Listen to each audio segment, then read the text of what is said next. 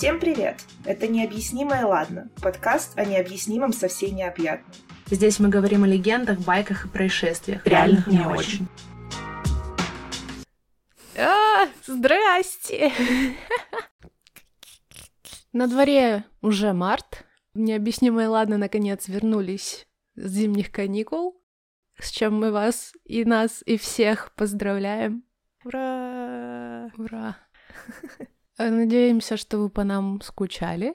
Ну и сегодня наша тема в каком-то смысле продиктована грядущей документалкой на Нетфликсе. А, подождите, вы про ту девушку, которая себя называла Делви? Да, да, про Анну Сорокину, нашу соотечественницу. Да, Анечка. Которая наебала весь нью-йоркский бомонд. И в связи с этим, ну, я думаю, что нет смысла особо обсуждать эту тему, потому что, опять же, выйдет документалка, и можно много всего просто прочитать, но мы хотели бы поговорить о представителях этого... Эм, Нелегкого ремесла. Ремесла, да. О различных мошенниках, прохиндеях, великих комбинаторах и же с ними. Если уходить так совсем вглубь, а, у меня есть история, это не совсем... Человек был не совсем мошенником. Наполовинку? Нет, он был просто худшим в истории бизнесменом. Так, но у меня есть уже один вариант. Это Элизабет Холмс.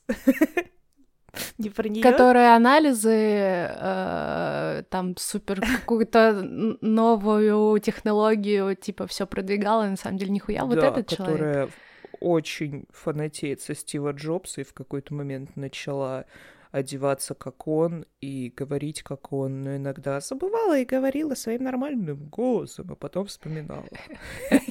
Обожаю ее историю. Да, это да. Но э, я немного не о том. Я предполагаю, что, наверное, кому-то может быть знакома эта история, потому что это уже стало мемом. В общем, речь идет о древнейшей жалобе в мире. Чё? Дело происходило на территории э, Месопотамии примерно в 18 веке до нашей эры. Ага. И табличка была исписана с двух сторон человеком по имени Нани. Согласно, видимо, их какому-то договору, Эоносер должен был продать Нанни медные, ну, типа, вроде как кирпичей, что ли. Ну, в общем, медь должен был ему продать. Ага. А, но что-то пошло не так, и вот, в общем, текст, переведенный этой таблички. Почему ты относишься к кому-то вроде меня с таким презрением? Теперь ты должен полностью вернуть мне деньги, зная, что я не буду принимать другую медь, кроме как высокого качества. Я отберу и проверю лично каждый слиток на своем собственном дворе и оставлю за собой право на отказ, потому что ты отнесся ко мне с презрением. Причем вся история такая, что Нанни послал своего слугу забрать медь, слуга посмотрел на эту медь, сказал, что она плохого качества, и что он ждет от Эонасира медь хорошего качества, но деньги ему все равно отдал. Ага. И в этой же табличке э, Нани написала, что к моему слуге относились очень, э, очень грубо, в общем, отнеслись, забрали деньги, товар не отдали. Но что самое интересное, эта табличка была найдена в том же доме, ну, в тех же руинах, где были и другие таблички с жалобами, все на того же Эона Сира. И самое крутое в этом то, что это был дом Эона Сира. Ага. То есть он сохранил все эти таблички, и их потом нашли, и теперь мы знаем о нем как о самом непредприимчивом предпринимателе 18 века до нашей эры. Да, тот самый чувак с плохой медью. Да, я просто обожаю эту историю, потому что э, представляете, вот сейчас вот эти люди, которые пишут в техподдержку и жалуются, и говорят, что вот, как вообще можно с вами работать, вы отвратительная компания. И что вот такие люди были в 18 веке до нашей эры в Месопотамии. И писали на табличках с обеих сторон. Просто успешный успех. Да, ну и хочется сказать, что это, наверное, история о том, что... а, Не надо продавать плохую медь. это, во-первых. А во-вторых, что всегда были вот эти люди, которые не очень добросовестно выполняли какие-то вещи, которые обещали другим. Ну да. Так что это, наверное, присуще, в принципе, человеческому виду. Вот так вот я скажу. Загнули, конечно. Ну, давайте, наверное, продолжим тему недобросовестных продавцов. Чуть-чуть, чуть-чуть перенесемся во времени, самую капельку, всего лишь до второй половины XIX века нашей. Блум!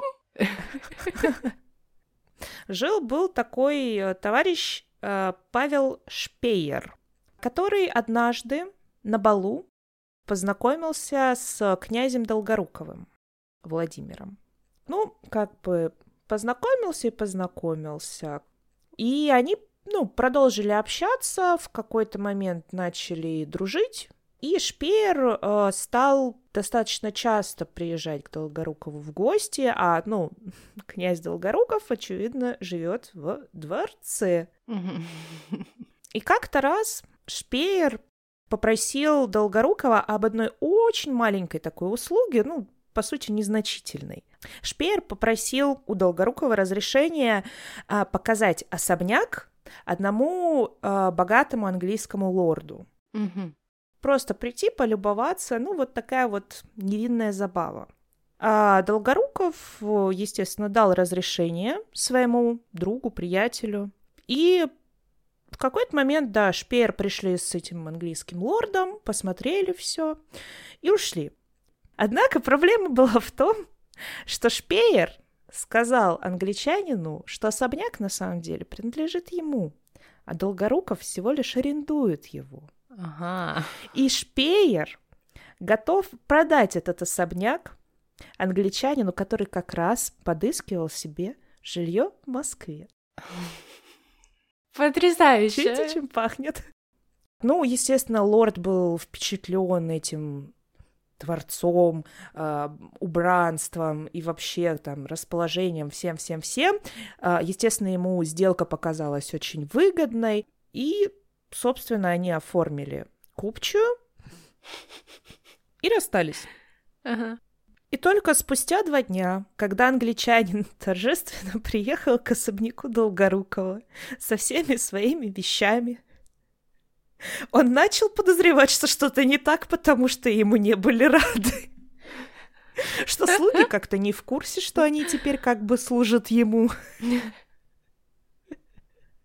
И по некоторым источникам разразился такой скандал, что Долгорукову даже пришлось э, заплатить англичанину ну, какую-то сумму, чтобы этот скандал замять.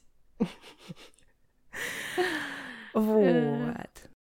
Вообще Шпеер, он достаточно интересный товарищ, он потом был э, избран лидером одной из, э, ну, скажем так, самых известных и крупных ОПГ э, за всю историю дореволюционной России. Это э, такое общество воров и мошенников, которое называлось «Клуб червонных валетов». Ой, звучит потрясающе. Про них э, достаточно много известно, они прям суровые ребята были. Вот, и он был их главой одно время.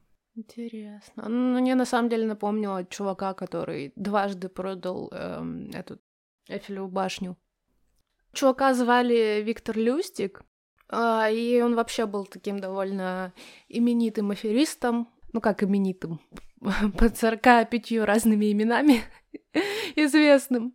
Бадумц. А, да, он э, свободно говорил на пяти языках, и в Штатах его арестовывали порядка 50 раз. Ух. И ни разу он не сел при этом. Ух. Как раз-таки вот история с Эйфелевой башней, это было в мае 1925 года.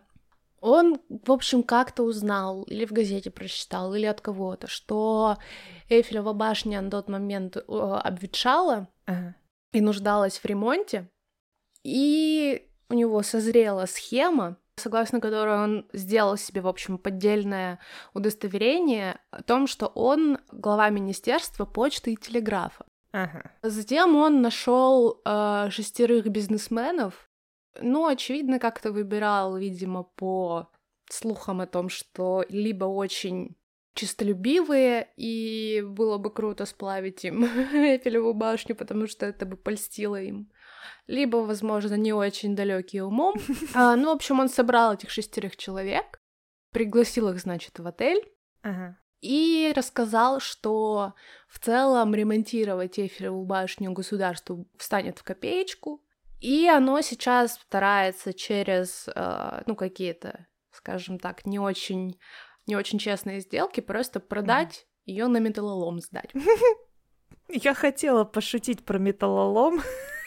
А так и есть, понимаете? Это даже не шутка. Прекрасно. Так. Он сказал, что будет закрыт аукцион, и сказал, что, естественно, все должны это держать в секрете, потому что, ну, тот факт, что правительство продает э, такую достопримечательность на металлолом, ну, не так себе на самом деле информация. И, в общем, один из этих бизнесменов все-таки решил, что это ему очень надо. Звали его Андре Пуассон. И он отдал, э, соответственно, деньги Люстигу. И Люстик свалил из страны. Но прикол в том, что этот Андре Пуассон, который купил право на утилизацию, не стал никому рассказывать о том, что его наебали. Ага. И поэтому через какое-то время Люстик снова вернулся в Париж и снова провернул точно такую же один в один аферу. Однако в этот раз все-таки бизнесмен, которому он типа продал права на утилизацию, завел в полицию, и Люстик, э, в общем, сбежал в Штаты назад. И в 1935 году его арестовали и все-таки передали под суд. И умер он в 1947 году в Алькатрасе. Ага. Так что вот такой вот был человек. Блин, мне просто интересно, как вот первый эпизод удалось удержать в секрете. Ну, то есть были же еще пять потенциальных покупателей. То есть, ну, окей, предположим, что они между собой там не были знакомы изначально. Но они, возможно же, наверное, познакомились на этой встрече, и, наверное, ну, у кого-то из оставшихся пяти возник вопрос, когда стало понятно, что башни не будут сдавать на металлолом. Как так получается же, что если это типа закрытая информация, знают только они шесть, а тот э, шестой, который реально купил эти права, он же, скорее всего, тоже не стал с ними после этого общаться и как-то говорить, что его обманули. Возможно, они просто подумали, что, ну, что-то там, сделка как-то не выгорела, или, а, ну... не знаю, правительство решило не разбирать ее. Ну, только если так, ну, конечно, ну, стр... очень что просто. Я...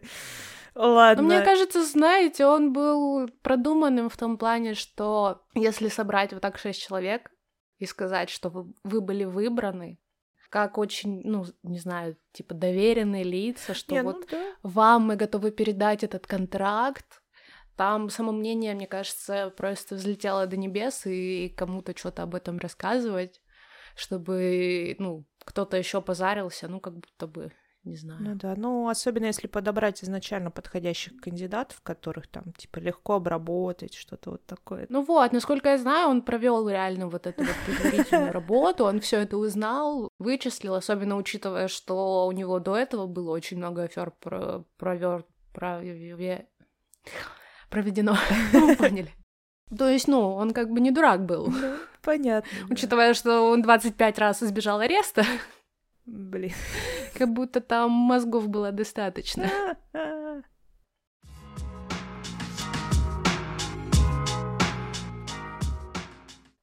А давайте я тогда расскажу про нашу соотечественницу, у которой тоже что-то как-то до хрена мозгов и других талантов. Давайте, это я люблю. Жила-была такая девушка, звали ее Нина Черепанова. А, отучилась на штукатура, насколько я помню, а, вышла замуж, родила ребенка. А, жили они, кажется, на Дальнем Востоке. А, в какой-то момент они решили съездить в отпуск на море с супругом и ребенком. Там, по-моему, девочка, дочка. Приехали на Черное море, и в какой-то момент жена пропадает. Мгм. Супруг обращается в полицию, а женщины Мгм. нигде не могут найти никаких э, похожих тел, вообще ничего, никаких следов, никто ее не видел, вот, ну, как будто растворилась. Закончился отпуск. Супруг на какое-то время, насколько я помню, даже задержался в городе, где происходило дело. Но в какой-то момент э, уже банально не было там ни денег, ничего, нужно было возвращаться на работу. Вернулся обратно с ребенком а, на Дальний Восток. Заходят они в подъезд, а, подходят к своей входной двери, и ключ не вставляется в замок. Ага. Супруг в непонятках. И тут, по-моему, просто выходит из своей квартиры их сосед и говорит, что вот, да, вот, получил ваше письмо, почти уже все продал. Короче, выясняется, что Ниночка написала соседу письмо о том, что по, ну, каким-то своим причинам они решили с мужем остаться на побережье. Мгм. И очень просят этого соседа, с которым они знакомы, с которым, скорее всего, хорошо общались, а, помочь в реализации там, мебели, того, что вот осталось дома, и самой квартиры. А в то время, видимо, это каким-то образом можно было провернуть. И, в общем, это вроде как а, первое дело нашей Нины по прозвищу интеллигентка. Подождите, она... э, Я просто не очень понимаю, то есть у нее был ребенок, и она Да. мужа с этим ребенком Да. наебала на, На просто все имущество. Да. Э, так, это уже очень интересно на самом деле. Я хочу дальше. После этого Нину периодически видели по всей стране. А, Она провора- проворачивала кучу самых разнообразных схем, порядка 300 эпизодов за ней точно числилось, возможно, больше. Охренеть. Вот. И, собственно, я расскажу про некоторые такие самые известные и характерные для Нины дела. Например, она, по-моему, несколько раз обворовывала сберкассы. Мгм. Но очень интересным образом. Собственно, я не упомянула достаточно важную деталь. А, Нина очень хорошо рисовала. В частности, она очень хорошо рисовала печати, А, ну Штампы. понятно. подписи. Понимаете? Короче, она э, рисовала себе документы. Допустим, при одном ограблении, по-моему, это сберкасса была, она нарисовала себе запись о замужестве и ребенке, ну, то есть она, очевидно, уже не под своим именем была, и пришла устраиваться. э, вся в черном, такая грустная. И в какой-то момент, когда э, работодатель взяла в руки ее паспорт и прочие документы, то есть там была и нарисованная трудовая соответствующим стажем, ну как бы все красиво. А из паспорта выпала фотография нашей героини с милым ребенком. И Нина начинает рыдать.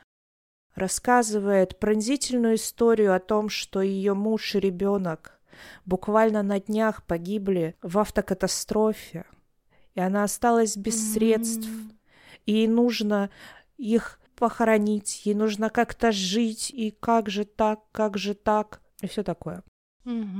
Ну, в общем, втирается в доверие. В некоторых случаях она рассказывала, что у нее погиб только муж, а вот они с ребенком остались одни без средств к существованию.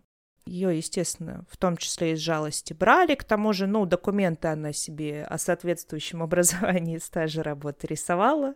Ее брали на работу, она втиралась в доверие и в какой-то момент вынесла кассу.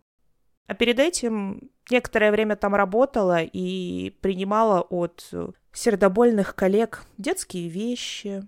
Ну, если она типа осталась с ребенком одна, да.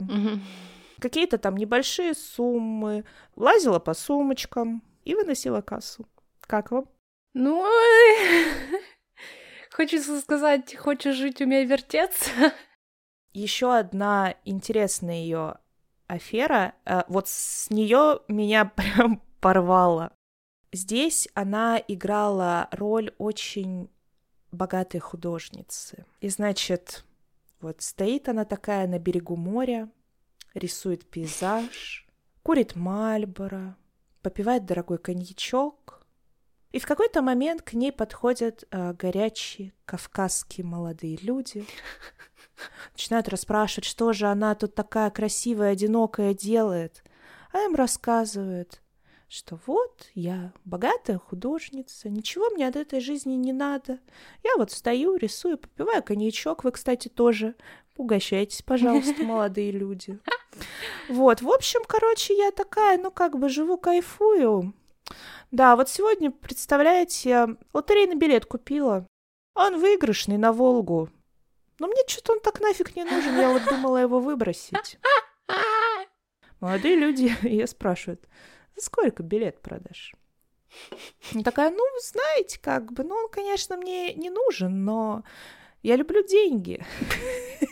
Блять, тогда, э, ну, забери Волгу, продай Волгу, блядь, алло. А сколько стоит Волга? Мужики отвечают, ну, тысяч пятнадцать. Она такая, ну, значит, а что пятнадцать тысяч? Показывает им билет лотерейный. Мужики ей отдают деньги и идут получать приз. И распознали их, по-моему, только... Ну, распознали, что билет поддельный, по-моему, только потому, что победитель уже был найден к тому моменту. Я такая, я такая, знаете, богатая художница, и как бы мне так как бы вот. Потрясающе. В какой-то момент э, ее все-таки поймали, то есть вот там уже порядка 300 и более эпизодов на ней висело к тому моменту, да? Мгм. И, соответственно, ну, начали в том числе спрашивать, куда деньги дела, а там речь шла, ну, о весьма внушительных суммах. Мгм. И в какой-то момент она э, говорит, что, ну, готова своего рода пойти на сделку. То есть она якобы вспомнила, где находится ее заначка, вот, и готова показать. В общем, приезжает она с милиционерами куда-то в деревеньку и говорит, э, вот, смотрите, там дом бабки э, моей знакомой. Я, короче, там на огороде прикопала заначку. Ну, вот где-то вот, вот в этой области. А, я не помню конкретно, что она сказала, но в итоге огород копать пошли ночью милиционеры. По-моему, она сказала что-то типа там бабуля то ли больная, то ли полоумная, не надо ее тревожить, Ага. давайте ночью, типа там, ну как бы, будьте людьми. Ага. В общем, ночью милиционер перекопали весь огород какой-то бабки. А потом Нина вспомнила, что, ой, кажется, я его не закопала, а вон туда вот это там, короче, в баньку заложила. Милиционеры разобрали баню. Блять. А потом выяснилось, что у бабули есть внук, который депутат. Блять. Охереть. Депутат об этом во всем узнал. Всех поставила на уши и на ноги, все, что только можно. И один из участников всего этого действия, милиционер, вспоминает, что в тот момент он подумал, что, ну, на самом деле, если бы Нинка сказала, что заначка где-то в доме, им бы пришлось и дом разбирать, потому что, ну, там суммы реально Ага. очень большие были. А еще рядом с этим огородом был цыганский поселок. И в какой-то момент, к счастью, наверное, ну, наверное, к счастью, по крайней мере, для милиционеров, к счастью, они сообразили, что, возможно, это все неспроста, и как-нибудь она туда сбежит. И чё? И Нина в какой-то момент говорит, э, типа, окей, ребят, ладно, я готова сделать э, заявление, но только в присутствии вот той бабули, чей огород вы Ага. благополучно перекопали. Я очень надеюсь, что это было в период, когда картошку надо сажать, и как раз как бы подмагнули молодчики. Полицейские сначала такие, типа, чё, ну, как бы, что ты, что ты хочешь нам рассказать, и как бы зачем тебе бабка, но Нина уперлась такая, нет, вот сначала как бы бабулю усажаете в машину, мы трогаемся, и потом я рассказываю. Mm-hmm. Участник этих событий, вот чьи воспоминания я читала, он как-то странно объяснил, mm-hmm. откуда они ехали. Ну, короче, в итоге Нина сказала, что нужно взять бабульку, посадить в машину и ехать вместе с бабулькой к бабульке домой. Вот так. Ага. А там, типа, ехать им нужно было вот с момента, э, с того места, где они забрали бабулю, до бабулиного дома, угу. километров, ну, типа, пять. Угу. То есть немного. Ну, короче, значит, нашли бабулю в пяти километрах от дома, посадили, едут. Вот, и тут, значит, Нина начинает толкать речь. Я вам, ментам поганым, не только сто тысяч рублей, ломаного рубля не дам. Ну, как бы, хорошо, окей. А чё, зачем бабка, чё вообще происходит? Менты же просто в истерике. Кто ржет, кто плачет. Типа, зачем тебе бабка-то нужна была? Что тебе надо вообще от нас? На что Нина отвечает, ну, вообще, как бы там пешком 5 км идти. Вот вы бы додумались бабку подвести, а я вот додумалась. Я вот ее и подвезла. Прокурор просил для Нины э, высшую меру наказания, но ей дали 15 лет. И ходит легенда о том, что, ну, соответственно, по годам она уже вышла, если она была жива к тому моменту. Uh-huh.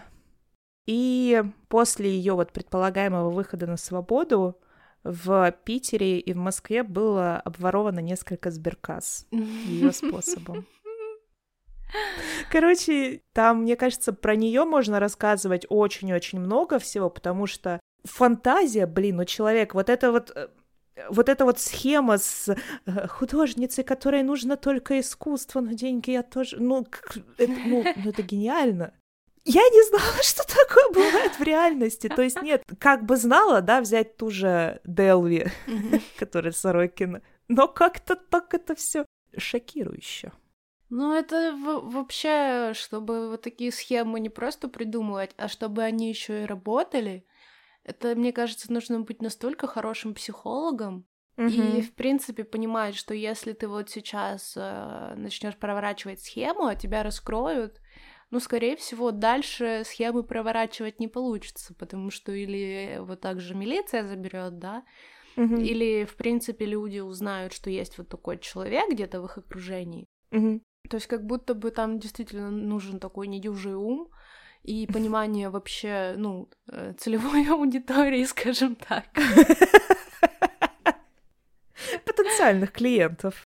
Ну, мне кажется, в этом плане на руку играет география, причем, мне кажется, играет и до сих пор. Ну, просто с одного конца России на другой приехал, и можешь проворачивать все то же самое, мне кажется. Но единственное, конечно, что сложно на севере стоять э, вся такая красивая и писать картину, но уж какие-то корректировки надо внести, да, но в целом.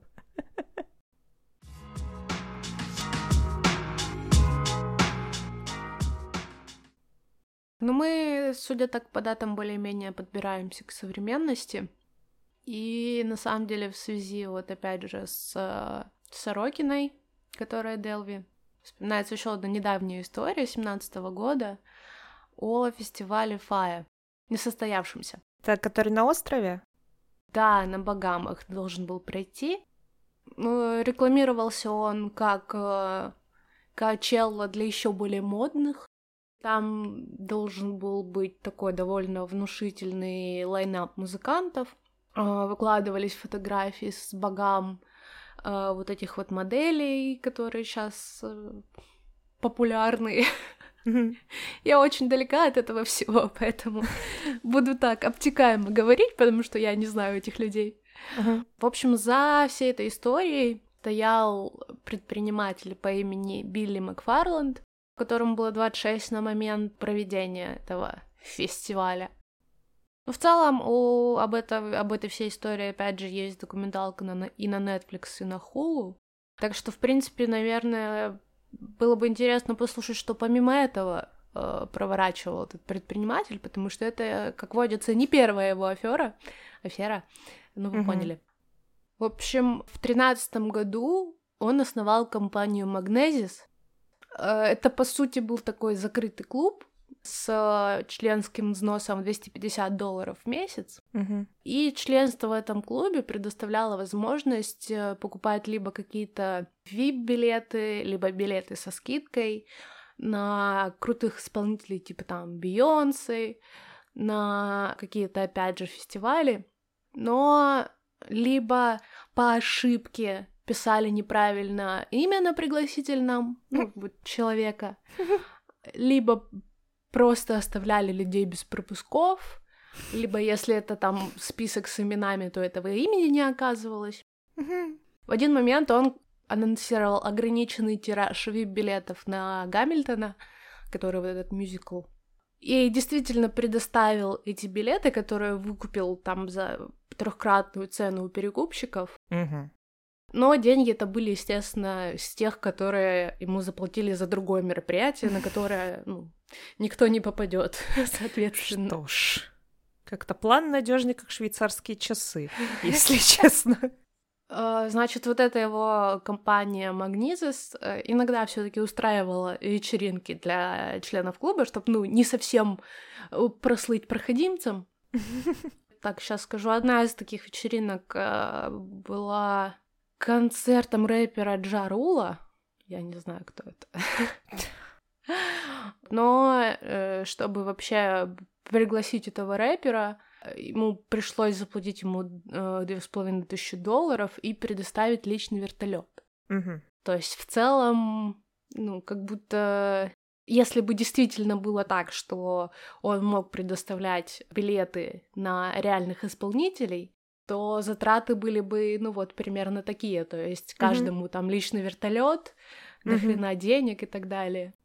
Ну и, в общем, примерно вот после того концерта с Джарулом они задружились, и у них, в принципе, появилась вот эта идея провести фестиваль Фая. О самом фестивале можно, в принципе, посмотреть в любой из двух документалок и много чего почитать. Ну, а вы опишите в двух словах, потому что я смутно помню, и, в принципе, и интересно. Так, ну, сейчас это, в общем, начиналось как приложение для заказа, скажем так, артистов. То есть напрямую могли связаться организаторы мероприятий с музыкантами. Угу. То есть поначалу это действительно, оно, в принципе, действительно помогало, но в какой-то момент они решили, пролетая над Багамами, увидели, в общем, Э, из самолета остров, который впоследствии оказалось и раньше принадлежал Пабло Эскобару. Mm-hmm. Да, и они такие, вот, было бы круто провести тут фестиваль, все дела. Но сделка эта не состоялась, то есть э, с в... нынешним владельцем острова не удалось договориться, и они перенесли все на соседний остров, который был не настолько живописным. В общем, они тупо отфотошопили фотографии, чтобы этот другой остров выглядел привлекательно. Угу. А, ну и, в общем, э, уже подходил момент, в принципе, договариваться с э, музыкантами, которые бы выступали на этом фестивале. Те, кто был заявлен, они действительно согласились, потому что к тому моменту Макфарланд уже провернул пиар- пиар-компанию как раз-таки, заплатив моделям, с инстаграм-инфлюенсерами договорился, в общем, чтобы они продвигали эту, эту всю тему. То есть, в принципе, люди, которые были заявлены, они не то чтобы были частью вот этой всей схемы, то есть не то чтобы они знали, что фестиваля не будет, они действительно искренне хотели там выступить, искренне им там предложили гонорары и все дела. Угу. После этого всего люди, естественно, начали покупать билеты, причем самые дорогие стоили 400 тысяч долларов. Угу. Это был, короче, восьмиместный домик. По-моему, там была возможность пообщаться именно вот с музыкантами, которые выступали, что-то такое. Ну, в общем, уже в тот момент, когда люди начали прилетать на этот остров, естественно, не было никаких там суперлюксовых апартаментов, стояли обычные палатки, э, как в лагере беженцев. Э. Вместо там мишленовских обедов предлагали сухпайок в виде там бутербродов каких-то. Музыканты вообще не прилетели. И цитата Макфарланда как раз-таки вот из одной из документалок. У нас был план расселения гостей по виллам, но в последний момент потерялись ключи. Мгм.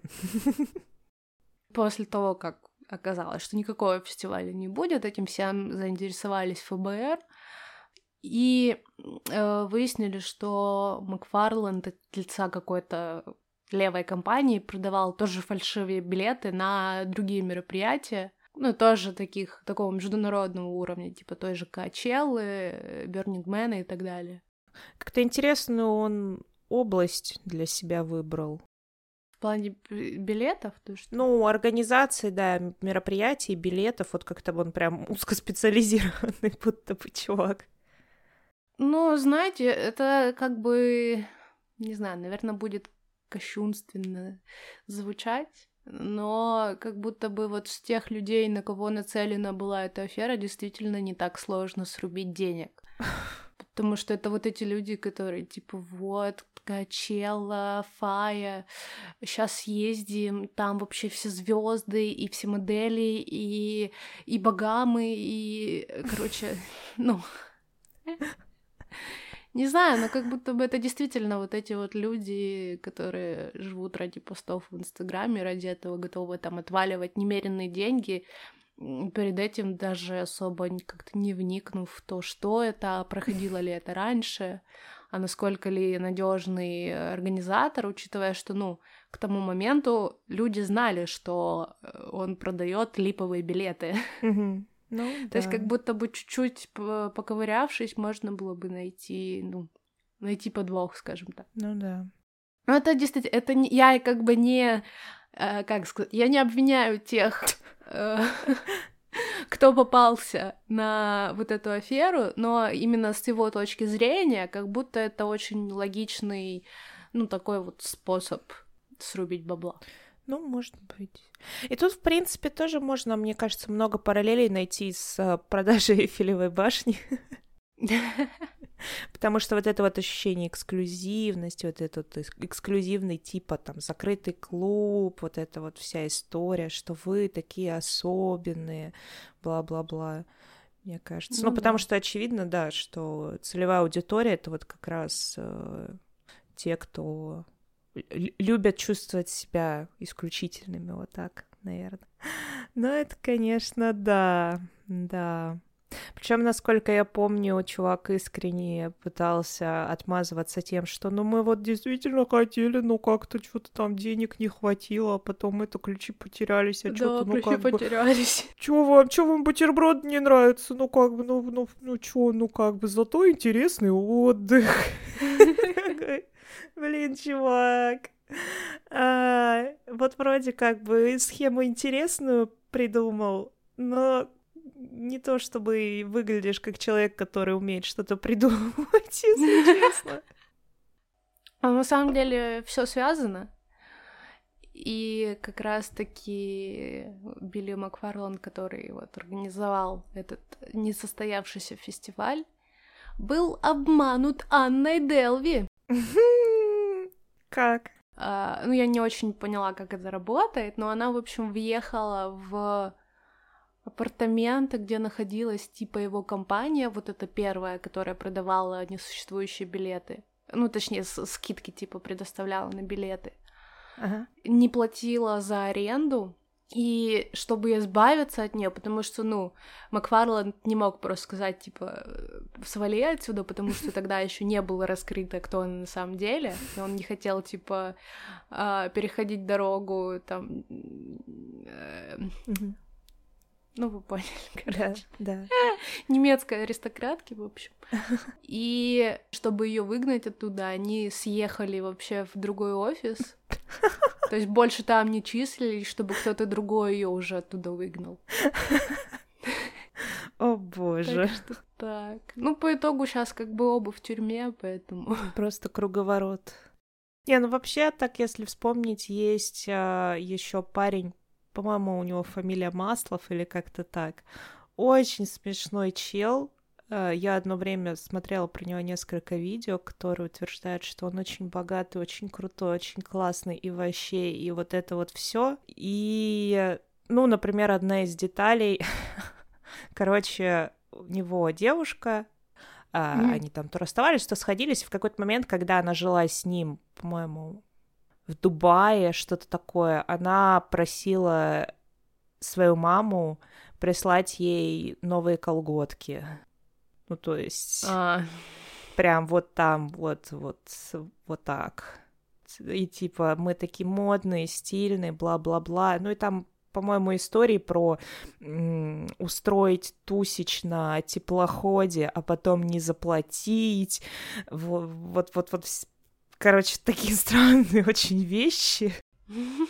И, ну, чел просто, когда знаешь, вот все, все штуки, которые он натворил, он прям смешно выглядит очень. очень забавный. Вот это пример не очень хорошего наебалова, не очень качественно. когда белыми нитками шито, не, не тогда, когда все раскрывается, а как-то в процессе не очень верится. Да, но тем не менее, ну, на что-то он там живет, где-то кутит, и я не знаю, кстати, возможно, его посадили тоже не так давно. По-моему, против него было обвинение.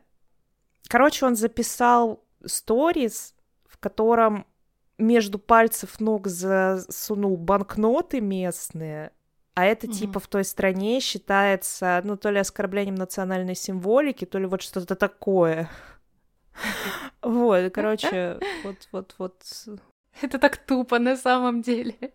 Очень странно, но его не за это в итоге посадили, но как бы это тоже было. Если я, опять же, не путаю интересных людей, возможно, у меня как бы несколько странных чуваков смешались в одну такую общую фигуру. Ну, в общем, как иногда появляются литературные персонажи. А? а? Как? Как я привязала? Да. В целом, да.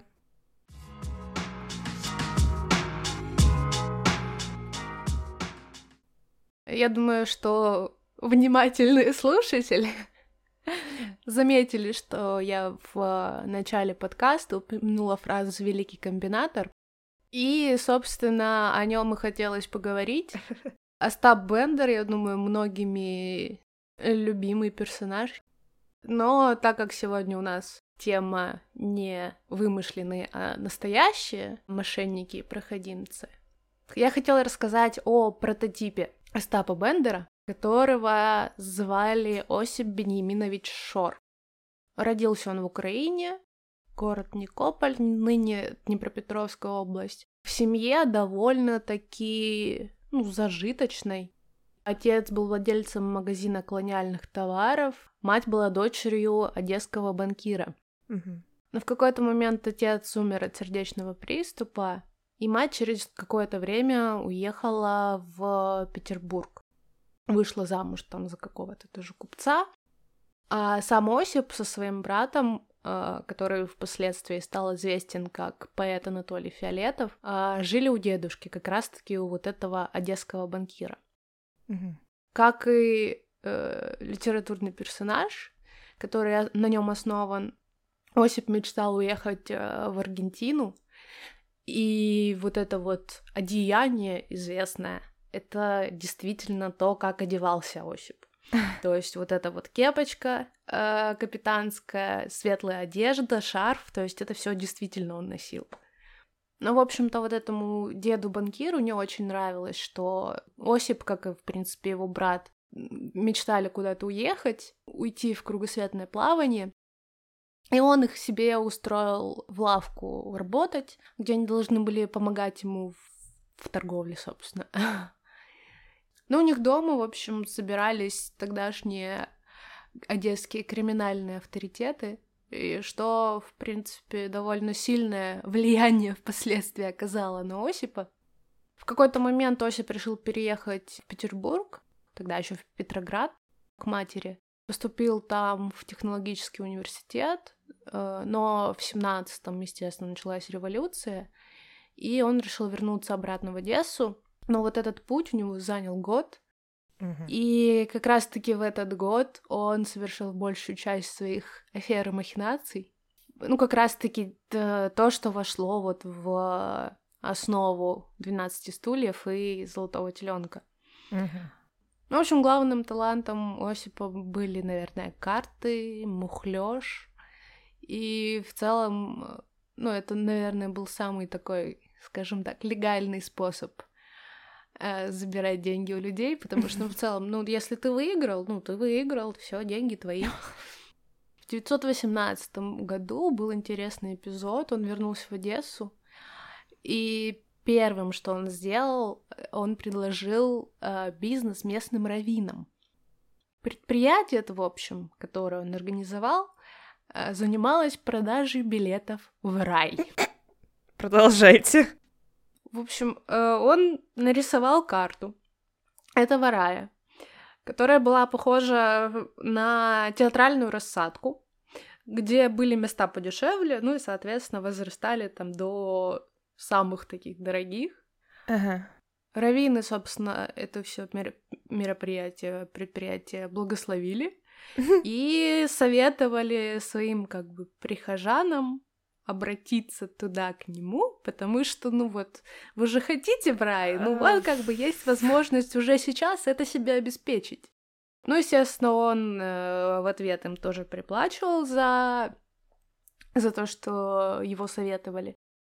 Но и как бы э, очевидно, что очень большой популярностью это пользовалось у криминальной прослойки, потому что вот ты идешь на дело, и мало ли что случится, нужно забежать к Шору, дать ему денежку, чтобы, если что, сразу в рай. Это, это просто идеально. Все. Не знаю, мне кажется, просто, ну, нужна такая уверенность в себе, чтобы предлагать людям билеты в рай, и при этом не ждать, что тебе набьют мордасы за одно такое предложение. Просто нужно предлагать это подходящим людям и знать свою целевую аудиторию. Основа предпринимательства со Стапом Бендером. Вот это истинный предприимчивый предприниматель. Да уж. Еще одной такой э, аферой было э, то, что один, видимо, как раз из вот этих вот криминальных элементов обратился к нему, потому что захотел ограбить банк. Ага. Причем главной проблемой там была просто большая металлическая дверь, которую нужно было как-то взломать. Угу. Осип предложил э, в ответ ничего не взламывать, а просто переодеться трубочистом и забраться внутрь по трубам. Это все выгорело. И э, Осип получил деньги, которые ему причитались за вот эту придумку. Но история, которая мне понравилась больше всего, потому что это просто, ну, это, я не знаю, я бы не додумалась ни в жизни до этого. В какой-то момент он нашел на улице голую ощипанную курицу. Я не знаю, может, ее ощипывали живую, она сбежала, или как-то, я не знаю, в общем, что случилось. А, ну, в смысле, она живая была? Да, да, живая, бегала просто без перьев. Так. Он не стал разбираться, что с ней случилось, но на всю Одессу, Одессу, Одессу, э, сообщил о том, что был выведен новый вид курицы без перьев, которую не нужно ощипывать. Ему на тот момент было 18 лет, и чтобы выглядеть, э, больше походить, в общем, на селекционера, который действительно мог придумать такую придумку, надел, в общем, седой парик, э, накладную бороду. И, в общем-то, легко убедил, э, не знаю, видимо, владельцев фабрик, которые разводили куриц, что вот, действительно, новая порода, ну, просто сколько денег можно, э, как это сказать, сохранить, ну, то есть не тратить, если не нужно будет ощипывать этих самых куриц. Ну, в общем, он э, заключил несколько крупных сделок с этими владельцами, получил предоплату и исчез. Так вот откуда пошел мем про побрей кота и продай его как сфинкса. Я не могу. Это, это, это шедевр. Один из таких эпизодов довольно грустных. После, видимо, всех вот этих вот э, махинаций, афер и так далее, он э, решил устроиться на честную работу и стал, в общем, следователем уголовного розыска.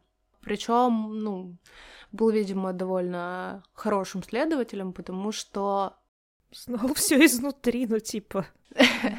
Ну да. Мысли как преступник, ну как бы. И его в целом боялись криминальные авторитеты, в том числе он э, гонялся за бандой Мишки Япончика. Что, кстати, показано в вот этих новых фильмах про Бендера, которые с э, Безруковым потому что я же посмотрела, и там как раз-таки в первых двух фильмах вот, банда япончика, блядь, они один в один острые козырьки, но с таким вот чисто, чисто одесским налетом таким. Просто, ну, чисто вот ради этого можно посмотреть, потому что, ну, потрясающе. Так вот, и в какой-то момент решили подпортить ему жизнь, но до него самого не добрались, а Решили, в общем, добраться до него через как раз-таки его брата. Угу. И в 21 год, когда Натан с женой, по-моему, выбирали мебель для нового дома, их просто вот убили. Блин, жестко. Причем есть еще, ну не знаю, насколько это легенда, насколько правда, что Осип решил отомстить убийце брата с как-то невестка называется, когда типа ну, да. жена брата. Да. А, и, в общем, пришел а, в дом к убийце, но в последний момент а, передумал его убивать. И, ну, это опять же описание Катаева, у которого в книге есть и цитата mm-hmm. такая. Всю ночь Остап провел в Хавере в гостях у бандитов. Они пили чистый ректификат, читали стихи убитого поэта, плакали с скрежетом зубов, целовались в засос. То есть, опять же, ну, очень, э, очень литературно представлен эпизод из жизни человека, как будто бы сомневаешься в, в том, что было именно так, но то, что он передумал убивать э, убийцу брата, это как бы факт. Угу. Что ж, понимаю, почему этот человек лег в основу, назовем так. А, ну и, в общем, да, после этого он уехал в Москву, Мгм. и как раз-таки там познакомился с Катаевым, с Ильфом и Петровым. Причем, насколько я читала, э, изначально Катаев предложил Ильфу и Петрову написать э, роман про Шора, Мгм. но так, чтобы они были как бы литературными неграми, а он автором в заглавии и все дела. В итоге они его обошли, написали сами под своими именами. Ну и правильно. И молодцы. Да, и поэтому знаем их вот как Ильф и Петров. Ну да, д- достойно, достойно весьма. Но вообще, конечно, вы упоминанием литературы и книг в целом сейчас открыли портал в ад, потому что я сейчас возоплю «Подержи мое пиво» и начну вам втирать про антикварный книжный рынок.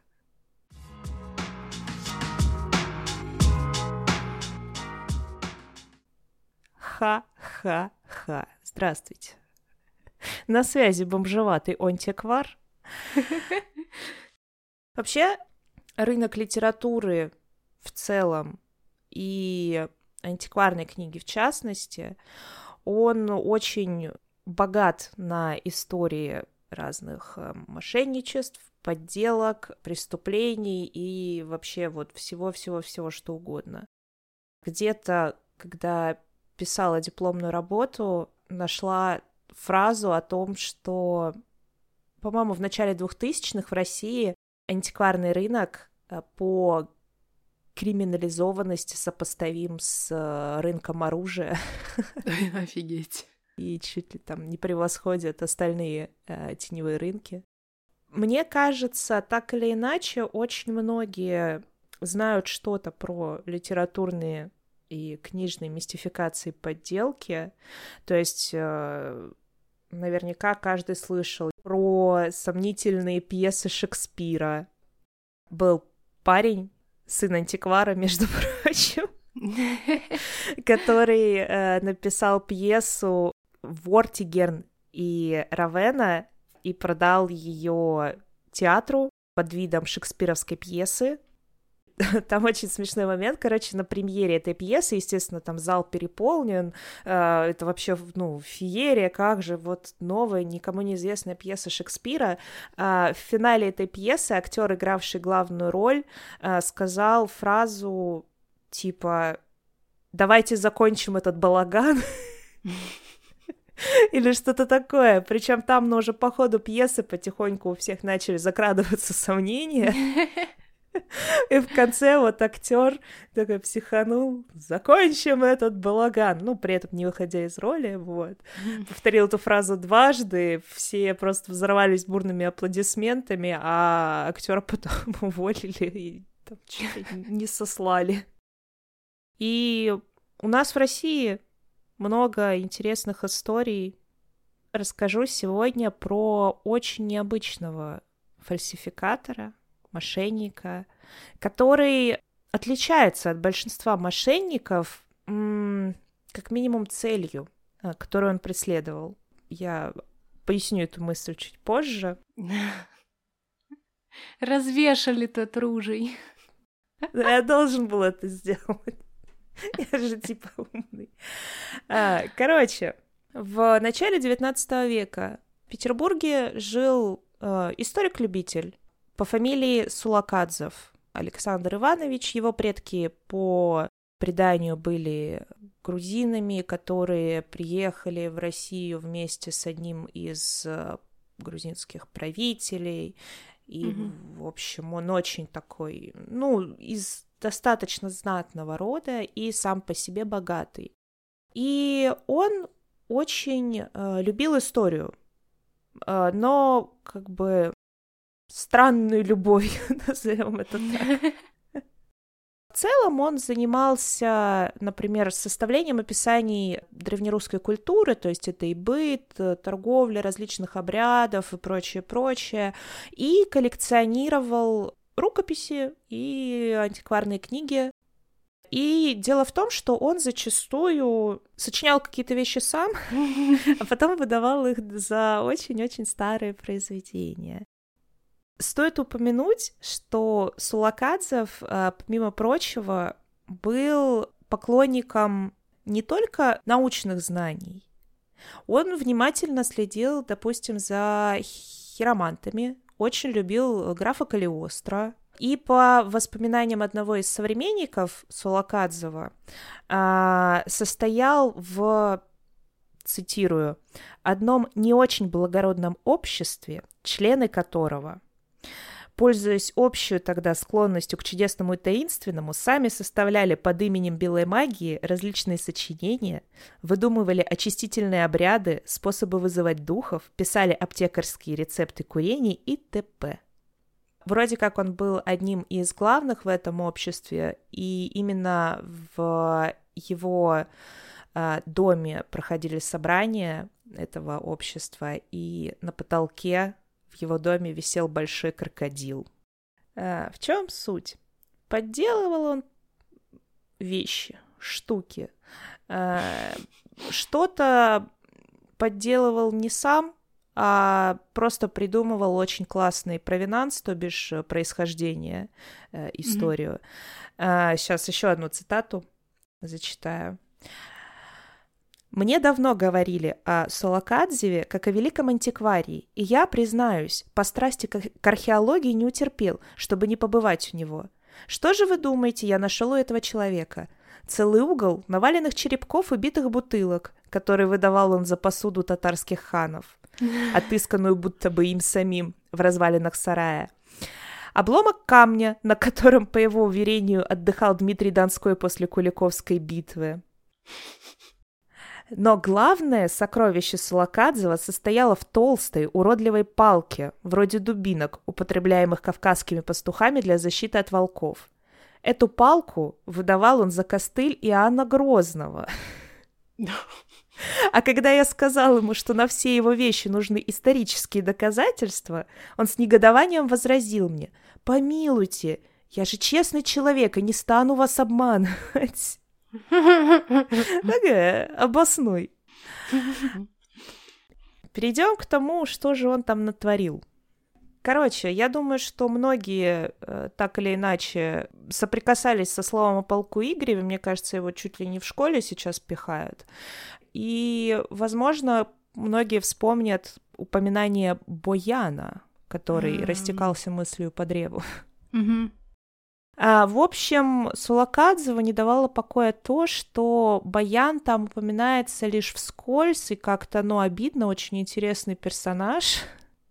Поэтому однажды он представил как бы научному, библиофильскому и прочим сообществам удивительную вещь, которую он нашел совершенно случайно под названием э, «Баянова песнь» или «Гимн Баяна».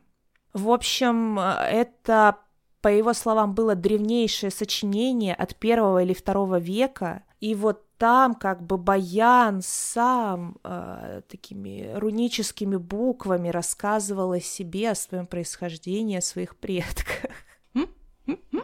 При этом э, Сулакадзев там напридумывал разных имен, типа Угоняй, Олгослав, Вадим, между прочим.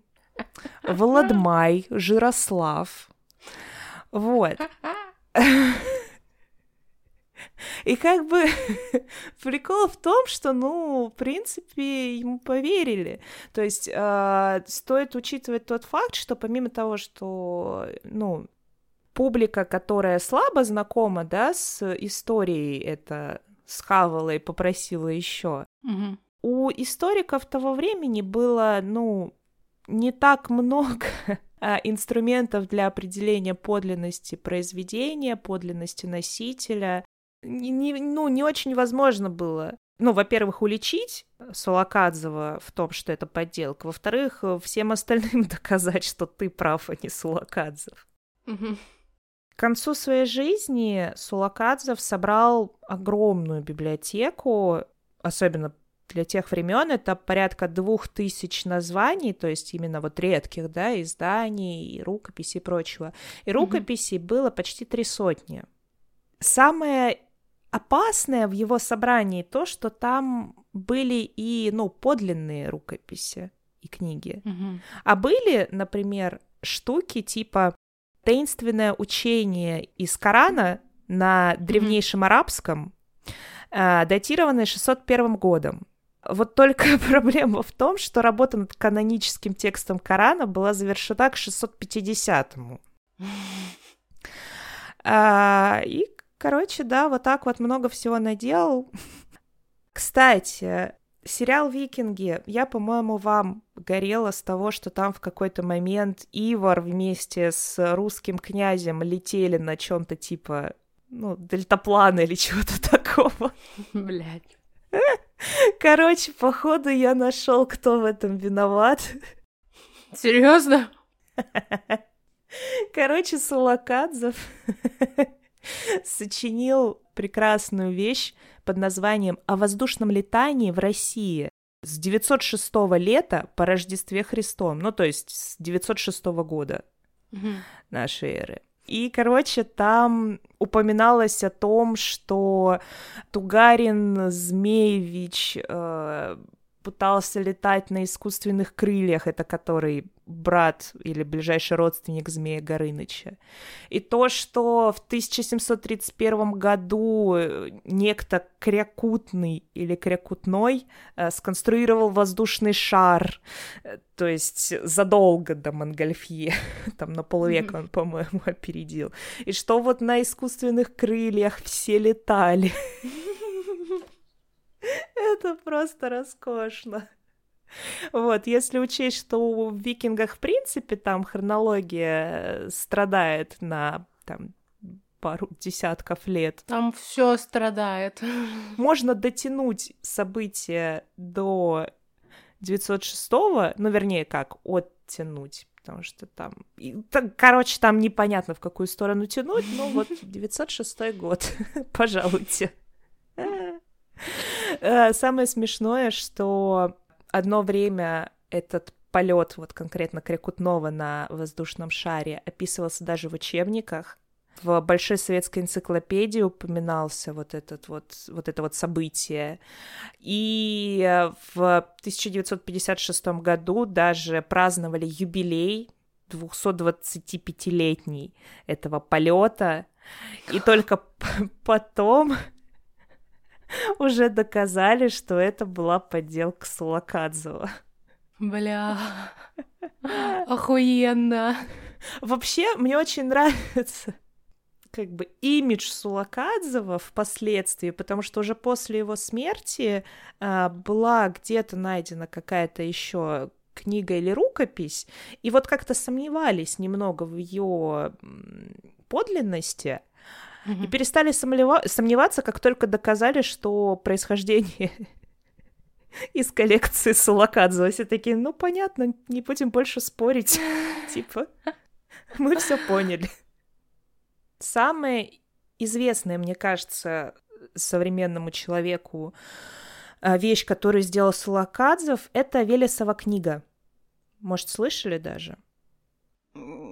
Велес слышала, книгу нет. А, ну, короче, Велесова книга э, это произведение, которое рассказывает о потомках э, Дождь Бога, то есть о русах, о их великих вождях, о битвах с готами, э, с гунами. Эту книгу, в частности, очень очень любят адепты альтернативной славянской истории. Ну, понятно. Назовем это так. Я не удивлюсь, если у деда моего копия лежит. Может быть. Короче, очень, очень, очень прям серьезное произведение. И вот как бы да. Неизвестно, сам ли Сулакадзев изготовил э, Велесову книгу, но идея, судя по многим источникам, точно принадлежала ему. И стоит рассказать, наверное, про его мотивацию. Ну вот да, то есть как будто бы, ну, выгоды именно материальной там особой нет, как я, насколько я понимаю. Нет, он иногда делал под заказ некоторые вещи, или же видя интерес какого-нибудь коллекционера к конкретной вещи, быстренько что-то делал и подгонял ему. Но он был состоятельным человеком, то есть для него деньги это не, ну, не настолько мотивационный фактор. И mm-hmm. после его смерти э, его коллекцию вдова пыталась продать за бешеные деньги. Естественно, никто не купил. И потом ее продавали по частям, и достаточно много предметов просто потерялось. То есть, mm-hmm. возможно, там и оригинальные какие-то вещи были, которые вот, ну, непонятно где теперь. Дело в том, что, как пишут многие исследователи феномена Сулакадзева, он хотел ввести в научный оборот произведения, рукописи, артефакты, которые помогли бы историкам дать ответы на те вопросы, которые их мучают и на которые они не могут найти ответ. Ну, то есть чисто заполнить пустоты в истории, да, вот типа все сидят такие и думают, а кто же такой Баян? Он такой, вот, а Баян, он вот такой, он сын того-то, внук того-то, вот я здесь. Вот, и он действительно делал вещи, даже не, не чтобы похвастаться ими, а он, ну, действительно, судя, ну, такое ощущение, что думал, что делает очень, ну, хорошую вещь для науки, для истории.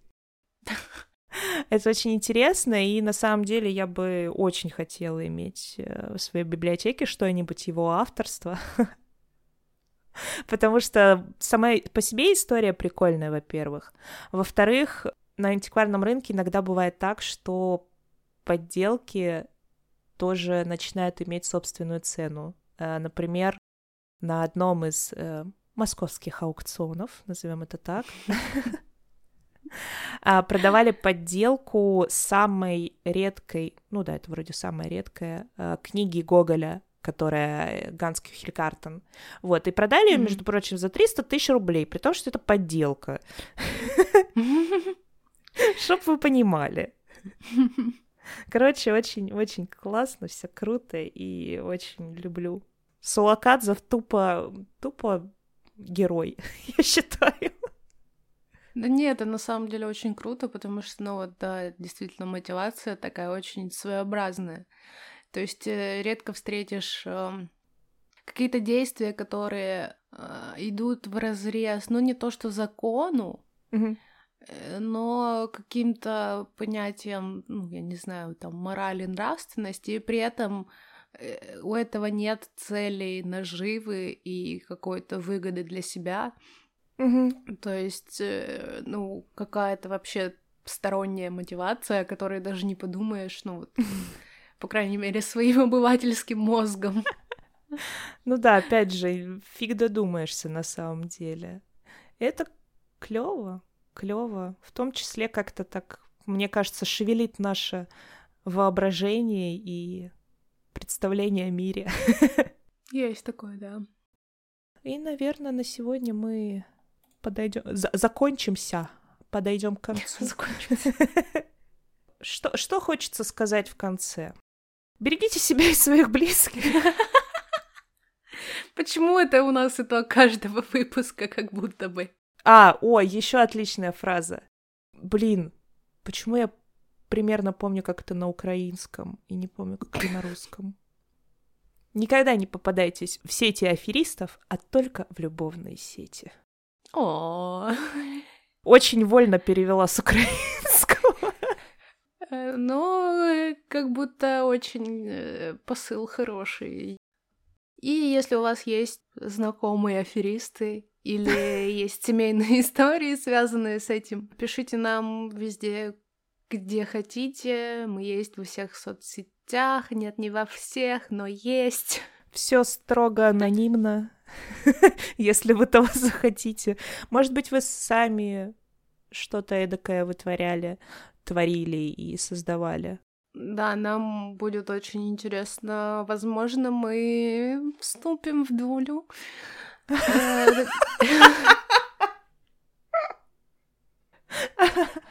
Мы шутим, мы шутим, мы шутим. Не пишите нам, мошенники, никогда. В общем, э, все пожелания, как обычно, подписывайтесь, оставляйте отзывы, рассказывайте всем обо всем о нас, в частности. Всем пока.